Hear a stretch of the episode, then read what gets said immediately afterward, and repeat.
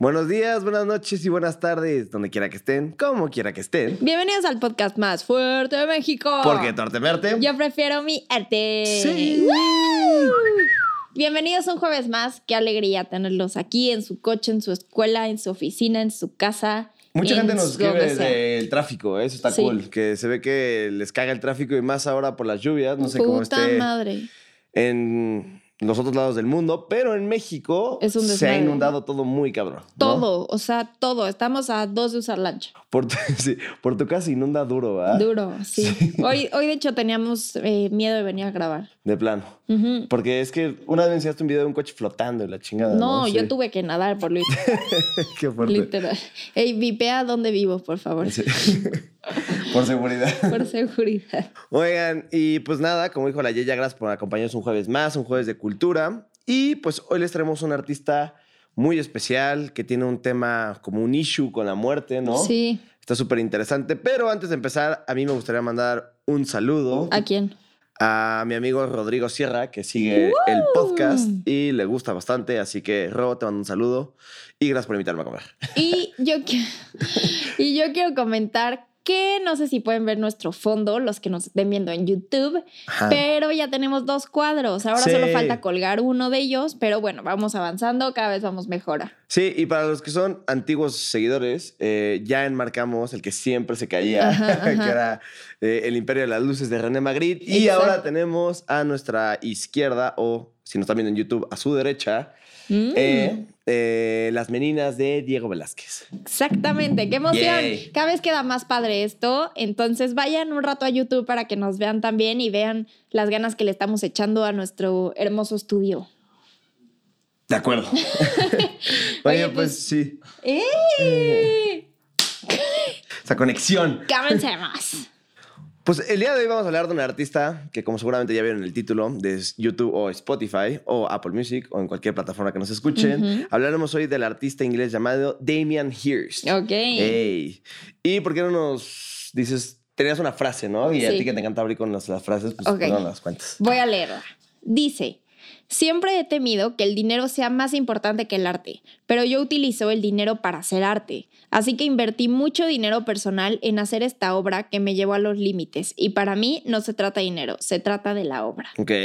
Ya, ver- ya ahorita les contaremos qué obra era. Sí, ya verán por qué el dinero es como tan importante en este artista, ¿no? Y también el tema de la muerte, como les había mencionado previamente. Oye, ahorita que mencionabas que es, pues eso, un güey muy, muy pegado a la muerte, se llevaría muy bien con Teresa Margolles.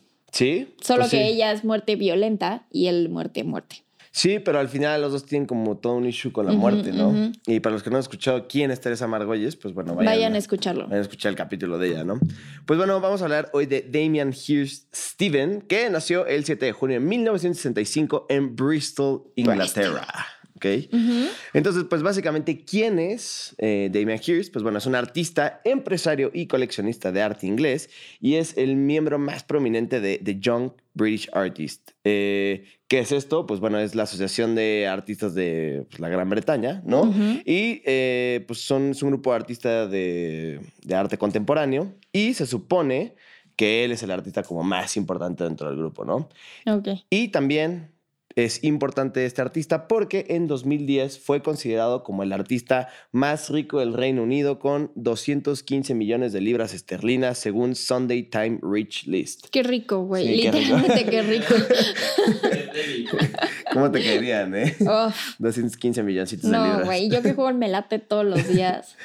Pues yo creo que, bueno, tenemos un amigo que sacó la lotería. Yo pensaba que antes era imposible, pero cuando vi eso... No, yo bajé la aplicación gracias a él. Entonces ahora así le voy metiendo 100 pesitos. Así. ¿Y le has pegado algo o no? Güey, 20 pesos. Mi papá dice que mete números y le salen letras, güey. Que no así se gana así nada. estoy yo, así estoy yo. Pero algún día todo es mental. Exacto. Hay que traerlo, hay que traerlo. Hay que atraerlo. Hay que, hay que actuar como si ya me lo hubiera ganado. Y bueno, pues la infancia de este cuate, pues eso es interesante, vamos a platicarlo un poco. Creció en Leeds, que es como otra parte que está ahí en Inglaterra, y su padre era mecánico y lamentablemente pues abandonó a su familia cuando, ¡Culero! cuando él tenía 12 años, ¿no? ¿Qué onda con los mecánicos, no? ¿Qué onda con un taller mecánico? Güey, yo creo que es súper útil. Yo sería feliz. Mi coche está jodido todo el tiempo. Por ejemplo, ahorita no puedo manejar de noche porque no le sirve un faro. No, entonces. Sí, y acaba de salir. Ajá, y acaba de salir del taller el espejo está roto. Ah, yo me tengo que casar con un mecánico, definitivamente. Pero, ¿cómo es un taller mecánico? Que está el póster de la, de la actriz, ¿no? O sea, como ahí al lado y todo está lleno de grasa, ¿no? Es... Pero son bien buen pedo. Sí, son buen pedo. A mí me caen cabrón. Y tienes que tener un mecánico confianza porque también te dice, no, es que se le rompió una válvula a tu coche. Y puede ser que no, que solo sea un tornillo, ¿no? Sí, yo no entiendo nada. yo tampoco nada. Nada. O sea, la última vez que llevé mi coche, lo revisaron y literal me empezaron a decir toda la lista de lo que supone que mi coche debería tener, pero más bien a la lista de lo que mi coche ya no traía. entonces mame. Pero bueno, sigamos. Pues sigamos. Bueno, entonces el padre era mecánico y abandonó a Damian Hirst, a su familia, cuando él tenía 12 años. Y su madre, Mary Brennan, trabajó en la oficina de atención al ciudadano. Ok. Ok. ¿No? Muy bien. Y Mary aseguraba haber perdido el control de su hijo cuando este era aún muy joven. O sea, aparentemente el buen Damian Hirst era un rufián. Un desmadre. Pues bueno, se supone que eh, cuando era joven eh, hizo más de dos robos. Imagínate. O sea, de ser el artista pues, más rico, vivo del mundo, pues en su infancia robó. Fue una rata. robó, ¿no? Era muy malo. ¿Todo bien? era muy malo en la escuela, o sea, académicamente era súper malo, siempre como que tuvo problemas con las materias. De hecho, eh, en el documental que vi decía que que en todo reprobaba y que es que decían las notas como en inglés, que todo sacaba como F y que en, en, arte solo únicamente sacó un poquito mejor, ¿no? Sí, sí, sí. y bueno, eh, él como que no creía mucho en sí mismo, sobre todo como en todo el tema del arte, pero hubo una maestra como que lo impulsó, le dijo, venga, Damian. Esas maestras son cabronas. Creo que tú puedes, creo que tú puedes, creo que eres bueno, o sea, creo que lo único que sabes en la escuela es, el arte, sí, entonces creo que pues como, como, como sobresalir en esto y ahí empezó como a agarrar como digamos un tinte hacia, hacia lo que era el arte, ¿no? Y aquí fue justo, digamos, no en su niñez, pero sí en su adolescencia, cuando empezó a tener un cierto interés por la idea inaceptable de la muerte desde, desde, desde que era... Chiquito. Pues, sí, sí, desde que entró en esta etapa, ¿no? Como de la idea inaceptable de que se iba a morir. Y de hecho, justo en una entrevista que vi, eh, él cita eh, que tenía una, una, idea inaceptable de la muerte, porque había una frase de, de Beckett, de este escritor muy famoso, que decía que la, la muerte no tiene tregua ni vacaciones. O sea, que es decir, como tú planeas todo como si lo tuvieras comprado, pero el día de mañana pues te puedes morir, ¿no? Está duro. Eso es lo que a él le causaba mucho conflicto, ¿no? Como decía, yo pues estoy pensando que soy un artista o lo que sea, eh, en un futuro, pero no sé si me, o sea, no sé si voy a llegar a hacerlo porque la muerte me puede impedir, ¿no? O sea, llegar a, hacer ese gran lo que estoy pensando, ¿no? Y pues bueno, a los 16 años visto muchas veces eh, el departamento de anatomía de la Facultad de Medicina, precisamente por todo este tema que tenía, en eh, el pueblo donde él se desarrolló, que fue en Leeds, ajá, y ahí hizo como una de sus primeras obras que se llama With Death Head, que fue en 1991. Es, está muy raro, o sea, como que fue a donde están como todos los cadáveres, ¿sí? Ajá. y se tomó como una foto con una cara como de un muerto, ¿no? Ah, está cabrón esa foto, se las vamos a poner aquí. Exacto. Y pues obviamente eh, esta experiencia pues le, le, ayudó como para manifestar lo difícil que le resultaba reconciliarse con la idea de la muerte, ¿no? Entonces pues obviamente pues digamos que esta hora pues fue como de gran ayuda, ¿no? Y además justifica eh, la importancia de este trabajo a través de esta frase, ¿no? Dice, puedes asustar a la gente con la muerte o una idea de su propia mortalidad, o quizás en realidad le puedes dar fuerza.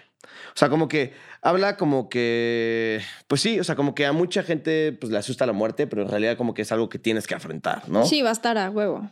Y posteriormente, dos años después, eh, creó una, eh, como, como un proyecto en donde se fue a, a, estudiar artes a la escuela de Goldsmith en Londres, que es una de las universidades más famosas de, de bellas artes en todo el mundo, ¿no? Y ahí este, entendió como, no sé por qué no antes no lo había entendido, pero entendió como a mayor rasgo la diferencia entre la pintura y la escultura. Y ahí fue donde cambió enormemente como toda su idea del arte. Y ahí veremos por qué. Porque antes como que se decantaba mucho como, para él el arte era como dibujar y pintar y así. Y posteriormente, ya lo veremos más adelante, pues se dedica como más a la escultura, ¿no? Más como a hacer obras y así. Entonces creo que el entrar a la Universidad de Goldsmith fue lo que le ayudó como muchísimo a este tema, ¿no? Buenísimo. Y pues bajo la estética del minimalismo, ya para salir como artista, dice que la ciencia es la nueva religión para muchas personas. Ok, O sea- tiene, tiene buenas ideas. Ajá, exacto. Vamos Eso es como lo principal antes de que sea un artista consolidado, digámoslo así. Ok,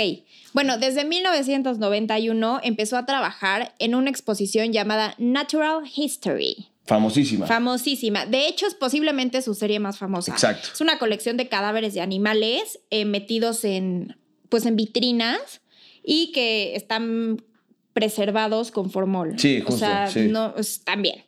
Y, o sea, esto es con el objetivo de crear un zoológico de animales muertos. O sea, está, está cabrón la idea, está, está muy loca. Está muy y padre. estas vitrinas eh, muestran el, o sea, literalmente el interés por definir el espacio de la obra. O sea, por, por, por como inmortalizarlo ahí y tener bien definido la obra está aquí. No sé si me Sí, explico. sí, pero yo, eh, yo te entiendo perfecto. Y justo, gracias.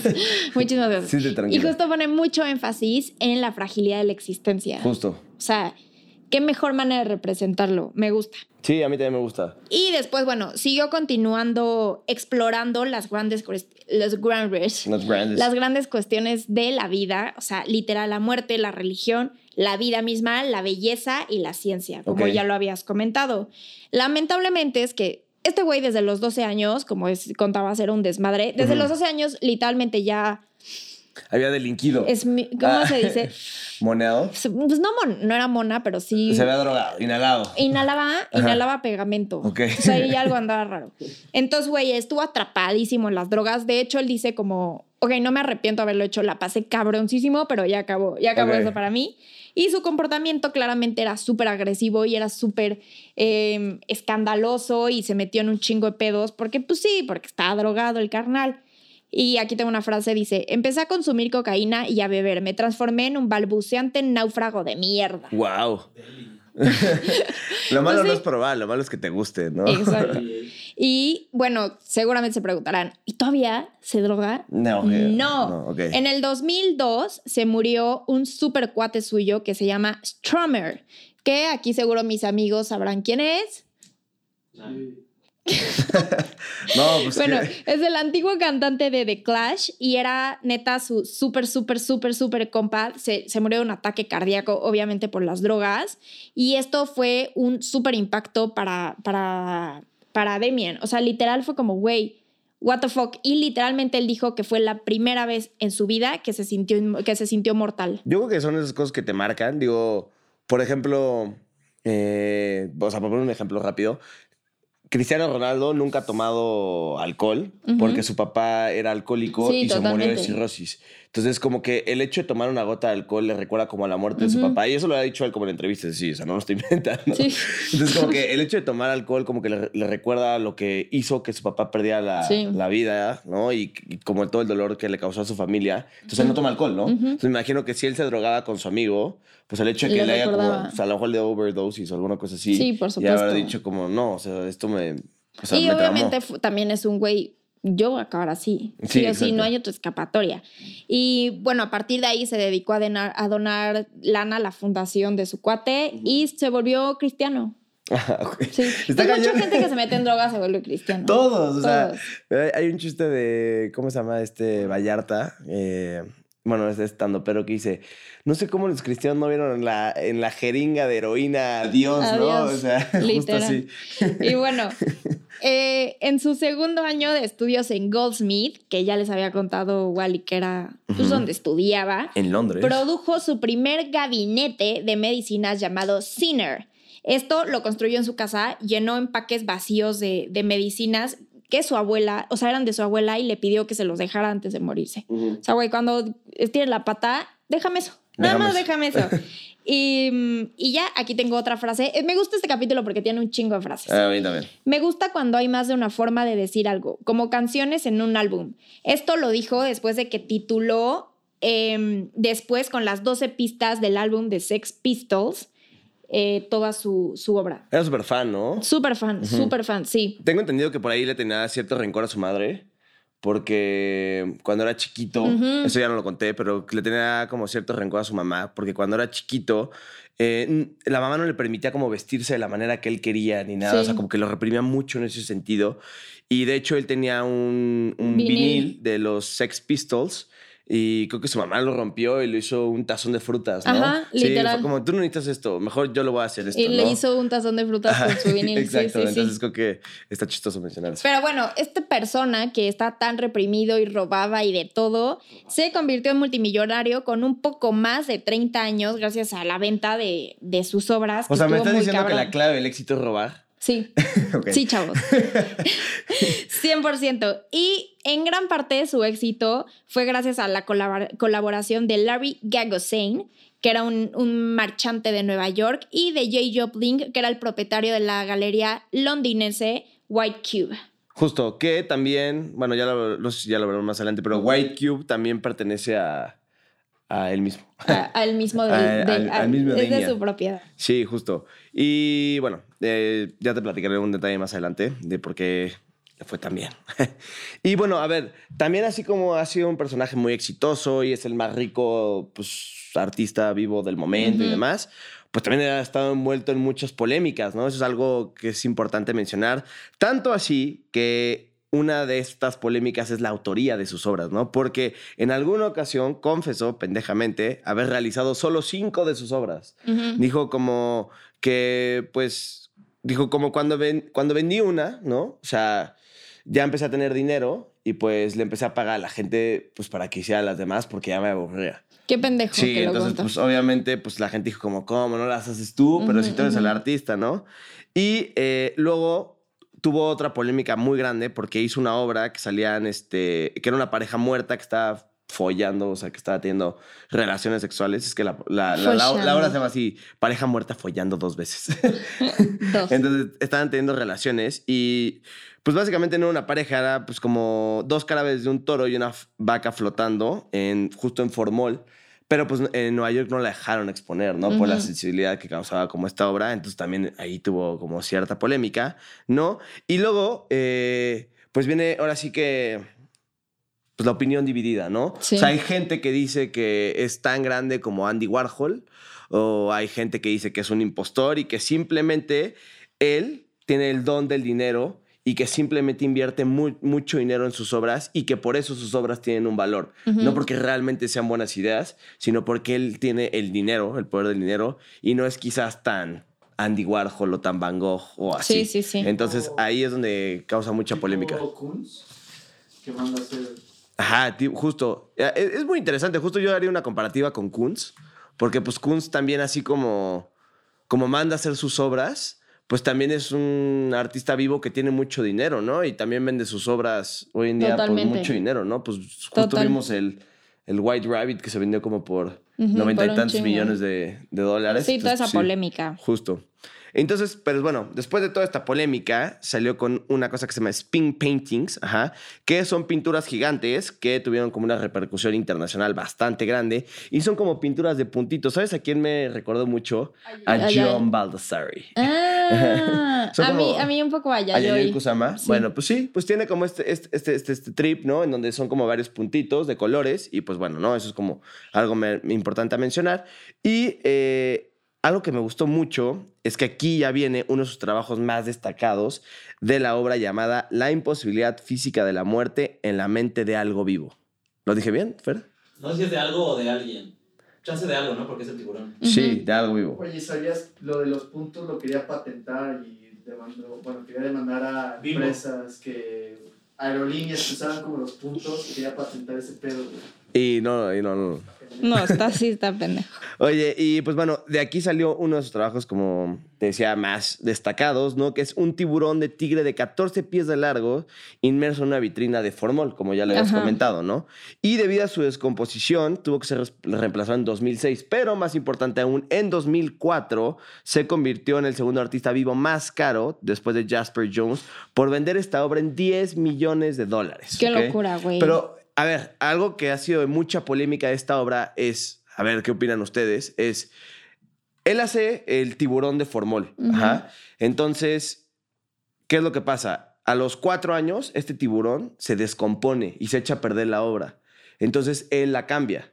Y entonces, después eh, de que él la cambia, pues la entrega nueva, digamos, y se vuelve a descomponer. Entonces, él la tiene que volver a hacer y la vuelve a entregar, ¿no? Entonces, dicen si realmente la obra es el tiburón de formol o la obra es que se haya descompuesto y se haya repetido durante varias veces. Mm. Entonces, la gente decía como, le decía al güey como, ay, qué pendejo, compraste la obra que se, o sea, que se echó a perder, ¿no? Pero luego él decía como, no, yo tengo la obra que se repitió tres veces, ¿no? Sí, sí. Entonces vale más, ¿no? Entonces, pues por este tipo de cosas se empezó a hacer famoso. Está Digo, bien, además sí, de que tenía muchísima mercadotecnia, ¿no? Mucha. Y eh, en junio del 2007, es decir, eh, tres años después de que vendió este tiburón de formol, logró superar con esta venta de una obra llamada Cofre de Medicinas, Medicine Chest, que la vendió en la exposición de Lullaby Spring ajá, por 9 millones 650 mil libras esterlinas. Entonces, pues la vendió con Sotheby's en Londres y pues le fue bastante bien. Y seguía haciendo dinero y seguía haciendo No, dinero y seguía cabrón. haciendo dinero. Oye, y algo que me mama es que a este güey le mamaba México. Sí. O sea, qué chingón que ¡Viva vio. México, perros! Sí, que vio lo cabrón que es México. Vino de vacaciones y dijo, güey, qué locura es este lugar. Me mamó y decidió quedarse un ratote aquí también. Y lo que más le gustó fue la forma, o sea, se emocionaba mucho con la forma en la que México celebraba el Día de Muertos. Para los que no sean de México, tienen que venir para el Día de Muertos. Es la celebración más bonita. Lo hacemos cabrón. O sea, Claro. los altares, justo le encantan los altares, la flor, la música, Sí, la alegría, todo eso alrededor de la muerte, porque creo que él no había visto la muerte de esa manera nunca, y mucho menos siendo un artista que viene de un lugar, eh, o sea, de una cultura tan cerrada, tan poco expresiva Claro. y tan seria en estos temas, sobre todo. Entonces aquí tengo otra frase que dice, el, sang- el sangriento y brutal pasado histórico mexicano ha dado pie para que en ese país se celebre la muerte como una fiesta del recuerdo. La gente hace picnic sobre las tumbas y cantan y celebran a sus antepasados. Claro. Está increíble. Y quiso exponer aquí en México, de hecho, pero eh, como siempre fue súper controversial, tuvo que hablar con, las, con la iglesia mexicana y dar explicaciones como de por qué quería exponer aquí y por qué si lo dejaran. Se, se tituló La muerte de Dios. Y aquí hay una frase de Hilario Galguera, que es, el galeri es un galerista mexicano, que dice- le dijo a él, a lo mejor no somos un país educado porque somos un país pobre. Sí somos educados. Exacto. Pero somos un país culto, es decir, con una cultura muy arraigada a nuestra historia y a nuestras raíces, lo cual hace diferentes todos estos pensamientos sobre la muerte, sobre la vida después de la muerte. Cañón, ¿no? Cañón. Yo creo que es algo que. Yo creo que la muerte representa muy bien a México. O sea, al final yo creo que somos una cultura que como nadie, ¿no? Se burla de la muerte, ¿no?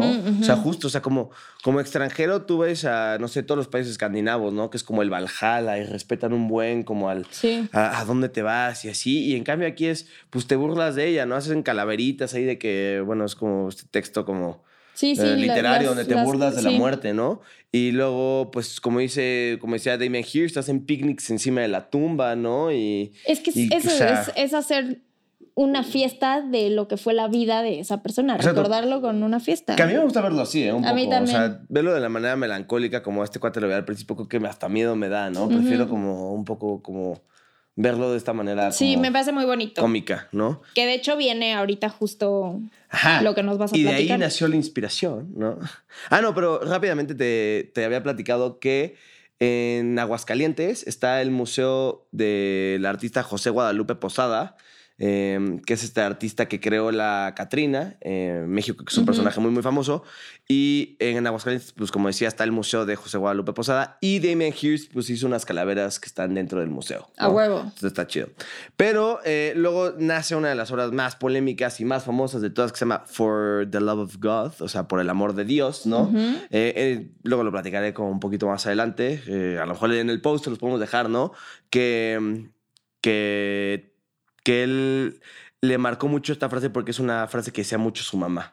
Y que en. Inglaterra como que es muy popular. Pero que es For the Love of God o Por el Amor de Dios, pues bueno, es una obra, es una obra muy, muy famosa y muy polémica, que es un cráneo, que es una calavera en platino incrustada con 8.601 diamantes perfectamente cortados y pulidos, que se mostró en la exposición Beyond Belief en la galería de White Cube, o sea, en su galería, ¿no? y For the Love of God tiene un costo de producción en torno a los 20 millones de euros, que sufragió, o sea, es decir, que patrocinó el propio Ujú. Damien Hirst y su precio de venta fue de 72 millones de dólares. Qué locura. Qué locura, ¿no? Y pues obviamente, probablemente es la obra más cara del mundo a nivel de producción. O sea, no solo de, de venta no es, pero a nivel de producción. O sea, imagínate que una obra te cueste solo producirla 72 millones de dólares. No, No, no, qué locura. Está muy, muy cañón. Y al final de todo esto se vendió por la exorbitante cantidad de 100 millones de libras esterlinas. Imagínate. Está cañón, ¿no? Sí. Y eh, justo, Beb, eh, ¿por qué es polémica? Porque al final de toda esta exposición, un periodista le preguntó que si había vendido, eh, o sea, que si lo había vendido por el precio, y él le contestó que realmente el precio no importaba, sino que todo era, el- o sea, lo más importante era la idea, no el precio. ¿no? O sea, él tiene como muchos issues con el dinero, como decimos, porque obviamente es el artista más rico, entonces la gente cree que por simplemente costar mucho, o por a las obras, pues toda su obra tiene que ver en torno al valor del dinero, ¿no? Que de hecho, la frase del principio con la que abrimos el capítulo es de esta obra. Exacto. Entonces, como que él quiere decir como que pues la idea pues eh, sobresale mm, eh, más que, lo, que el valor económico de la obra, ¿no? Y eh, pues bueno, como ya lo dijimos, For the Love of God es hoy por hoy la obra más cara creada en toda la historia del arte. Qué loco, ¿no? güey. Qué Sí. loco. Y pues obviamente es una de las obras más famosas por Damian Hirst, ¿no? Y representa pues lo que él vale como artista, ¿no? Literal. Y nada más polémica también, además de todo esto por el costo, es porque eh, un tercio de la obra la compró él mismo sí, sí. con sí. su galería.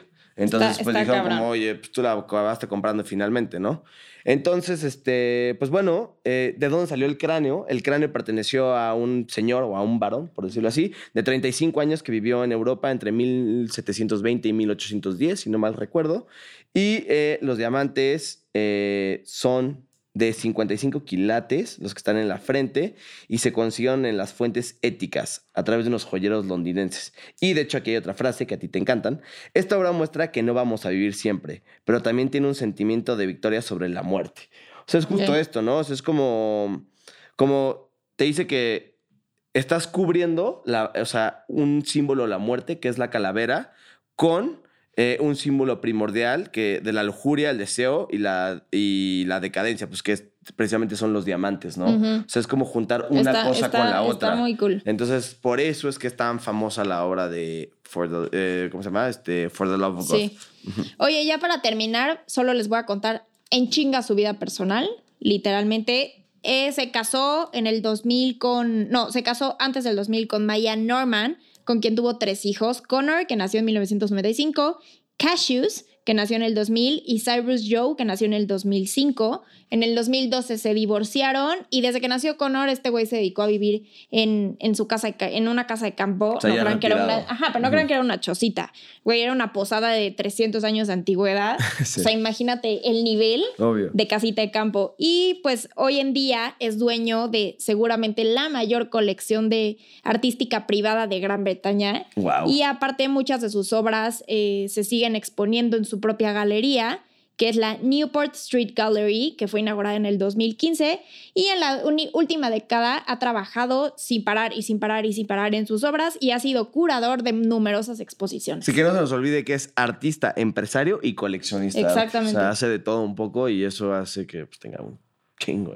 Oigan, y es eterna la información sobre este artista. Sí, así que también métanse a nuestro Instagram porque va a haber muchos posts que vamos a poner información que no se mencionó aquí y está muy chingón porque ponemos imágenes y ponemos de todo. Sí, también creo. Y a lo mejor quizás eh, en algún otro capítulo podríamos hablar de las cuatro o cinco obras más Ujú. costosas de Damian Hirst, ¿no? O sea, como enfocarnos eh, un poco en las obras, como aquí ya nos enfocamos en su vida Sí. y de, y de dónde nació como esta inspiración para crear estas obras, pues quizás después nada más simplemente las obras para acompañarlo. Sí, ¿no? cuéntenos si les late. Y pues muchas gracias por escucharnos, muchas gracias por estar aquí. Síganos en nuestras redes sociales porque tu arte a mi arte en todas partes.